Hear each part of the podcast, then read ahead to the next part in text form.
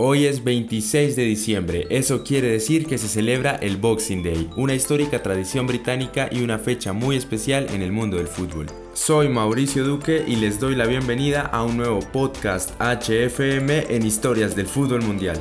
Para celebrar la edición número 160 del Boxing Day, queremos recordar aquel 26 de diciembre de 1963, la mejor jornada de la historia de esta fiesta en el fútbol inglés, así que pónganse cómodos y disfruten. Comenzaremos hablando un poco de historia. El origen del Boxing Day, también conocido como el Día de las Cajas, se remonta como una tradición británica originada en el siglo XVII. Todo empezó cuando las personas adineradas en el Imperio Británico les daban cajas de Navidad a todos sus empleados, en las que llevaban parte de las sobras, algunos víveres y algo de dinero. Todo esto como señal de agradecimiento por su buen trabajo durante el año. También esto estuvo ligado con otra costumbre más antigua que permitía a los sirvientes salir de su trabajo para visitar a sus familias el día después de Navidad, que se juntó posteriormente con el hecho de regalar cajas a los empleados en esta fecha y darle nacimiento al Boxing Day. Una festividad que empezó siendo exclusiva de los trabajadores y terminó adaptándose para todo Reino Unido con el pasar del tiempo. Ahora, cuando hablamos del Boxing Day en el fútbol, debemos remontarnos a la época de la Revolución Industrial, cuando si bien aún no existía formalmente el balompié, los 26 de diciembre todos los empleados de las fábricas solían pasar el día libre reunidos jugando con un balón y compartiendo con sus familias. Años después, en territorio británico, la mayoría de los deportes tienen acción esta fecha, como las carreras de caballos, el cricket, el rugby y por supuesto el fútbol.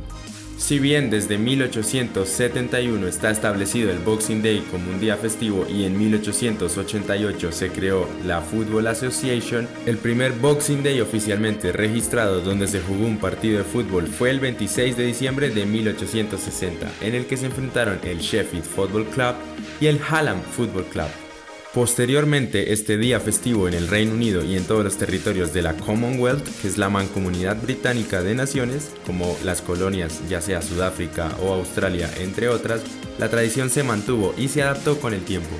Todos los 26 de diciembre, el Boxing Day en el fútbol británico se convirtió en un regalo para los aficionados y para que puedan ir junto a sus familias a los estadios. Asimismo, algo que tienen que saber es que antes del inicio de cada temporada se ajusta para que este día los equipos se enfrenten con rivales cercanos.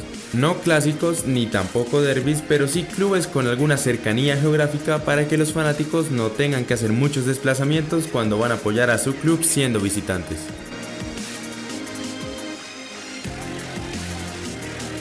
Ahora sí, después de este repaso histórico, volvemos a lo que les queríamos contar hoy, el Boxing Day de 1963, que es considerado como el mejor de la historia, porque en esta jornada de la antigua First Division se marcaron 66 goles en 10 partidos, una locura total. Empezamos con la derrota del Blackpool que perdió en casa por 5 a 1 con el Chelsea. Los Blues tenían una ventaja de 4 a 0 en el medio tiempo y ganaron con comodidad. Barry Bridge anotó doblete para Chelsea y fácilmente vencieron a los Seasiders. Burnley goleó por 6 a 1 al Manchester United. Los Clarets humillaron a los Diablos Rojos que terminaron segundos al final de la temporada. Si bien el primer tiempo acabó 1-1, en la segunda mitad los jugadores del Burnley, Andy Lockett y Willie Morgan se encargaron de destrozar al United. Lockett era uno de los tres jugadores que había marcado 4 goles en la jornada y Morgan de 18 años jugaba uno de sus primeros partidos como profesional. Pasamos al encuentro que protagonizó la mayor goleada de la historia del Boxing Day. Fulham venció por 10 a 1 a Ipswich Town. El Ipswich, que había sido campeón en la campaña 1961-1962, ocupó el último lugar esa temporada y descendió.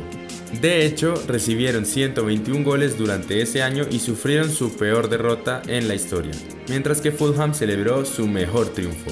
Graham Lithgat del conjunto londinense fue otro futbolista que marcó 4 goles aquel día, 3 de esos en 3 minutos, un récord que todavía se mantiene hasta nuestros días.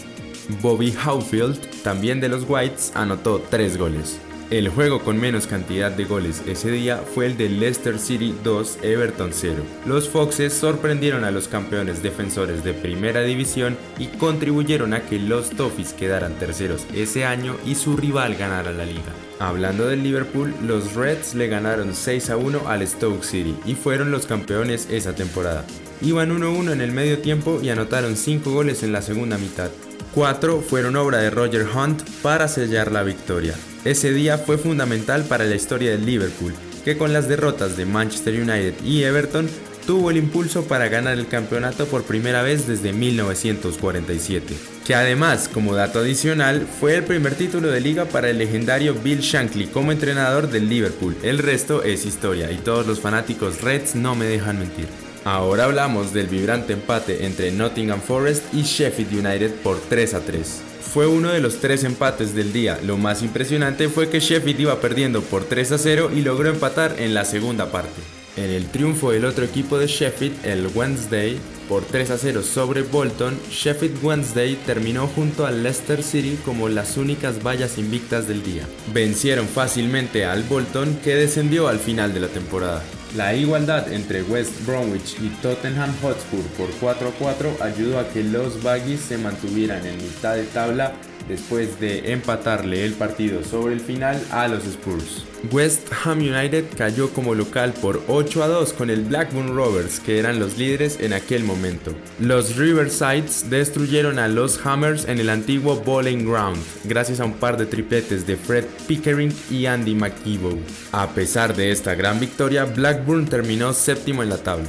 Cerramos con el empate a tres goles entre el Wolverhampton y el Aston Villa. Wolves y los villanos participaron en un juego sin mucho sabor, pues ninguna de las dos escuadras tenía riesgo de descender u oportunidad de ganar el título. Nada que ganar y nada que perder. Y ya lo saben, el Boxing Day es considerado como el segundo día más importante de la temporada, después de la última fecha, claro está, que es cuando todo se define. La verdad, esto no es sorprendente, ya que al ver jornadas tan intensas como la que acabamos de repasar, siempre estará garantizado un espectáculo futbolístico en todo su esplendor. Ahora solo podemos esperar a que la situación pandémica termine para que en el Boxing Day de 2021 podamos volver a ver a los aficionados llenando los estadios y que también los equipos pongan de su parte para que se repita algo similar a lo del 26 de diciembre de 1963.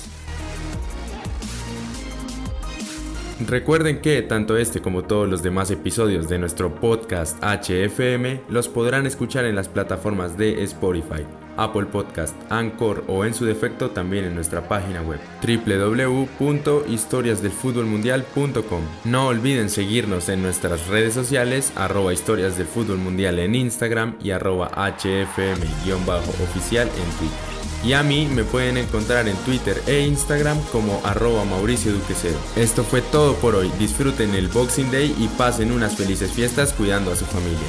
Nos escuchamos en una próxima ocasión para seguir hablando de fútbol, porque detrás de cada historia rueda un balón. Esto fue Podcast en Historias del Fútbol Mundial.